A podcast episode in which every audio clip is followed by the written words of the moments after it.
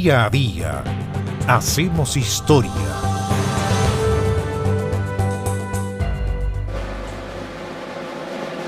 ...31 de octubre del año 1948.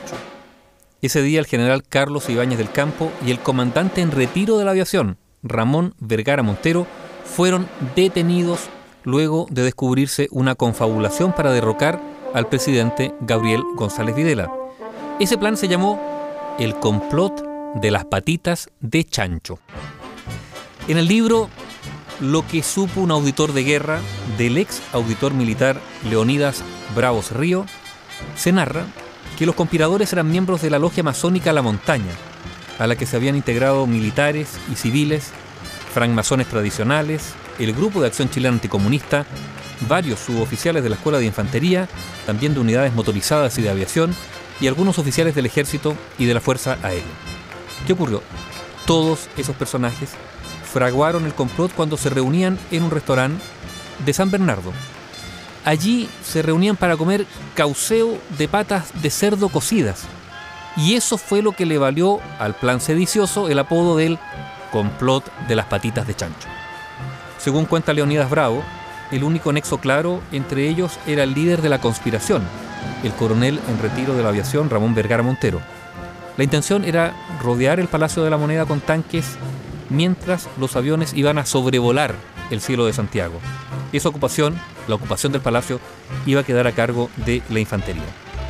Por su parte, en sus memorias, Gabriel González Videla, el expresidente, cuenta textual.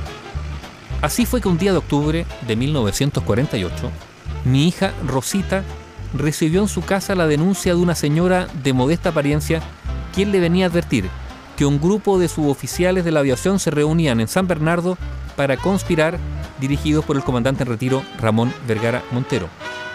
Agregó que esa denuncia se la había hecho la señora de uno de los suboficiales comprometidos, que estaba en desacuerdo con su marido porque era partidaria del presidente de la República y estaba dispuesta a hablar para revelarle el plan de la conspiración. Para ese objeto, dicha señora la esperaría en la plaza de San Bernardo, en el lado norte, a las 7 de la tarde, identificándose con una rosa roja que llevaría en el pecho. Y sigue contando su memoria Gabriel González Videla. Dice, Rosita se trasladó en el acto a la moneda para darme cuenta de la denuncia, declarándome que estaba resuelta a concurrir a la cita sola. Llamé al ministro de Defensa Nacional, Guillermo Barrios, y al director de investigaciones, Luis Brun, quienes dieron mucha significación a la denuncia. Se acordó que Rosita, la hija del presidente, se trasladara a San Bernardo en un auto de investigaciones, escoltada por otro en que iría su propio director para protegerla de cualquier sorpresa o atentado. A las 7 en punto, Rosita, acompañada de la señora Adriana Holguín de Baltra, esposa del ministro de Economía, encontró a la señora de la Rosa Roja en el lado norte de la plaza de San Bernardo. Allí la señora la señora del suboficial, se mostró indignada porque hubieran metido a su marido en una conspiración en mi contra, escribe Gabriel González Vidal. Reveló el nombre de los demás conjurados y el lugar en que se celebraban las reuniones.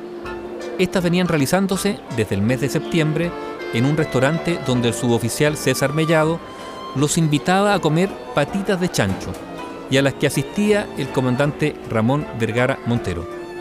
Por esa circunstancia, el proceso fue conocido con el nombre de complot de las patitas de chancho, escribe el propio González Videra. La denunciante, agrega en su texto, indicó que el movimiento tenía por objeto derrocarme y llevar al poder al general Ibáñez. El pretexto del cambio de gobierno era mejorar los sueldos y ascensos de los suboficiales y tropas.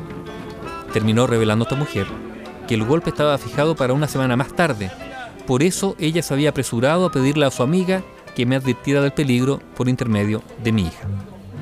Impuestos el ministro Barrios y el director de investigaciones de la magnitud del complot, fue fácil sorprender a los conjurados, los que fueron sometidos a proceso militar, el que estuvo a cargo del fiscal castrense José Nogués Larraín, quien procedió a declarar reos al general Carlos Ibáñez, al comandante Ramón Vergara Montero, al comandante Fernando Pardo, al comandante de escuadrilla Mario Carrasco y a una decena de suboficiales.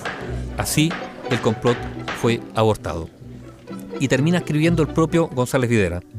El fiscal Nogués, en su dictamen del 29 de noviembre de 1948, elevó al juez militar general Santiago Danús Peña las conclusiones del sumario, pidiendo que se aplicaran a los reos penas que fluctuaban entre 3 y 5 años de extrañamiento. El general Danús dictó sentencia el 21 de diciembre de 1948, absolviendo al general Carlos Ibáñez y al mayor en retiro Gerardo Ilavaca, y confirmando las penas de extrañamiento para el comandante Ramón Vergara Montero y demás reos, las penas para los conjurados en el complot de las patitas de chancho desbaratado por varias detenciones el 31 de octubre de 1948. Bio Bio, la radio con memoria.